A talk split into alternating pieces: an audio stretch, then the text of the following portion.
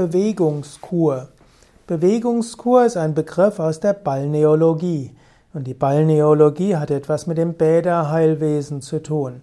Und das Bäderheilwesen, also die traditionellen Kuren, haben kombinierte natürliche ortsgebundene Heilmittel in Verbindung mit Bädern, in Verbindung mit Bewegungskur, auch in Verbindung mit Musik, mit Kunst, mit Gesprächen, mit Vorträgen, mit Massagen und so weiter.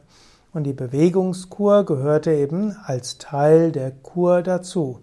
Bewegungskur ist also die kurmäßige Anwendung von Bewegungsübungen. Nach Möglichkeit wird die Bewegungskur draußen an der frischen Luft gemacht, ansonsten kann man sie auch in Räumen machen. Man könnte sagen, Yoga ist auch eine Form der Bewegungskur.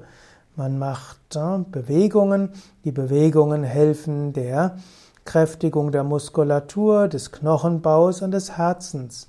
Bewegungskur hilft, dass Durchblutungsstörungen aufgelöst werden.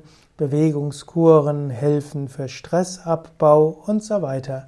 Heute weiß man, dass Sport und Bewegung sehr wichtig und sehr hilfreich sind für eine Vielzahl von körperlicher und psychischer Erkrankungen.